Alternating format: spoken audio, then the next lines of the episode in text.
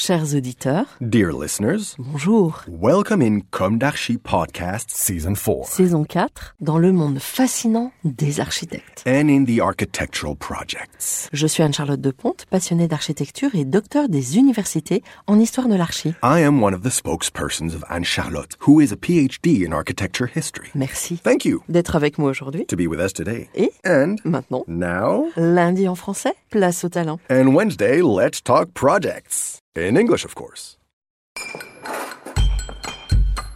Bienvenue dans Com d'Archi.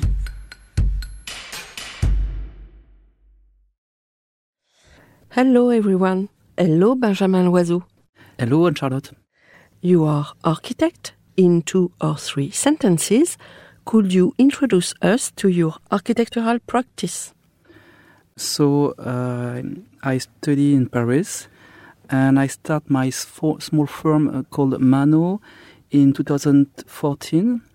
We call it Mano, but the name in, Engl- in, in Spanish and Italian of the, the end. So we have this idea of putting a lot of end and work in our in our way of seeing architecture. We want to rethink architecture as an artisanal way of building. Okay. And you have a strong background in uh, Shanghai and in New York as well?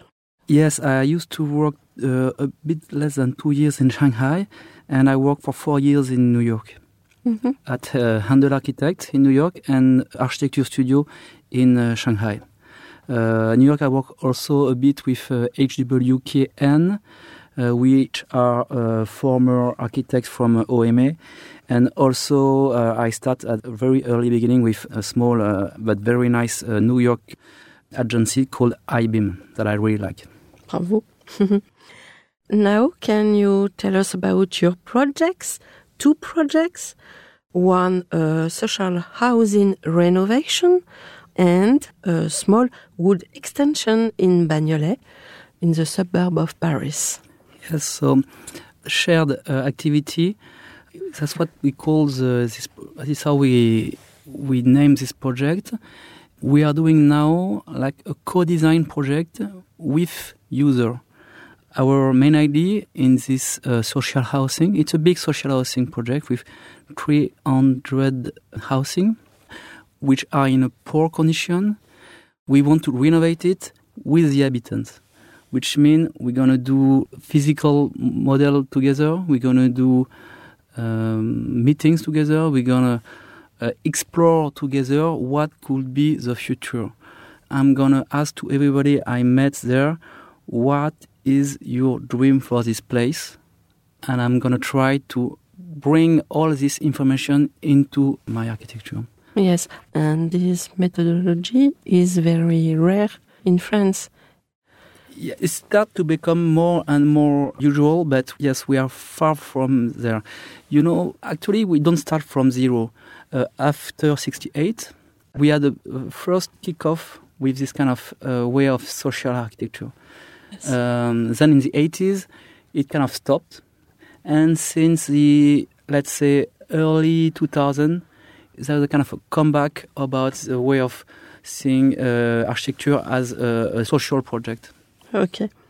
When it will be delivered, this project? Also, it's, it's a long process. So we start with it three years ago, and, and it's gonna be at least for three more years now Okay. from now. So 2026. And you work about your thesis, don't you? Yes, absolutely. Um, I start a PhD about co-design in social housing. I actually use a lot of um, American researcher, uh, but more into small-scale project. And I bring all this uh, literature into architecture and into large-scale projects. So that's kind of what I'm, I'm trying to do. Is like bring all these American studies called design studies here in France and here in a, in a big architectural project, in a big social housing project. Anything else about this project? Um, what I really see there is that yes, we can do a project that is more focused on what people really want and what people really need. That's one main axis.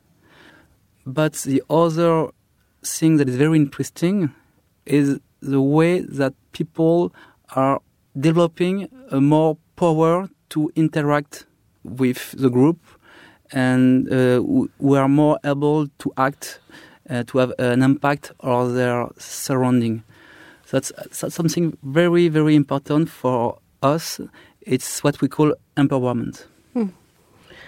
they are uh, part of the team in fact yeah yeah be able to work together be able yeah. to to act and now about your uh, small project the wood extension in Bagnolet?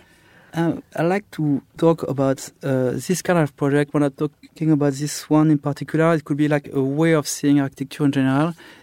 In my small firm, we really think differently how we try at least to work in a way a bit unusual for architect, which I mean, as an architect, I also on the site construction job, which means I can be there almost every day. I can give a hand to the constructor, and there is a, a very smooth transition in between constructor and architect. My firm is called Mano because my first project I start as a constructor actually, and slowly I, I moved to uh, mainly architecture, but I, I, try to keep a foot inside the construction job. Mm-hmm. Um, do you think it's possible to harmonize uh, the suburb of Paris? Yeah, I'm not sure. I think the suburb will never be Paris, you know. We are working on a way to uh, rethink how we we are teaming up. How do we team up with construction construction job? How do we team up with user? How do we rethink the relationship in between all the actors of the architecture uh, process? Okay it's actually uh, what I call in my uh, PhD that I'm finishing now.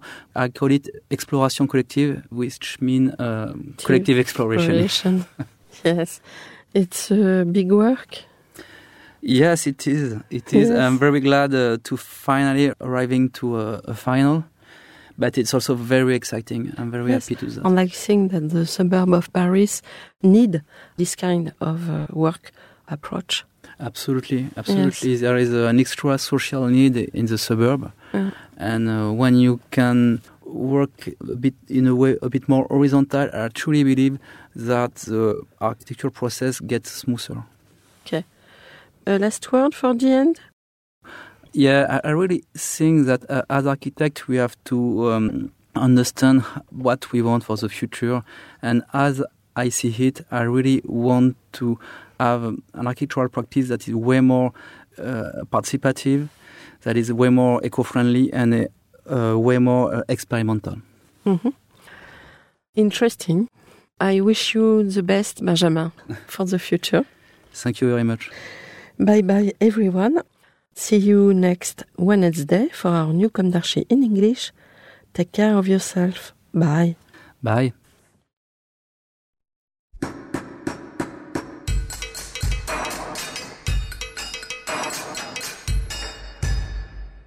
Thank you for listening.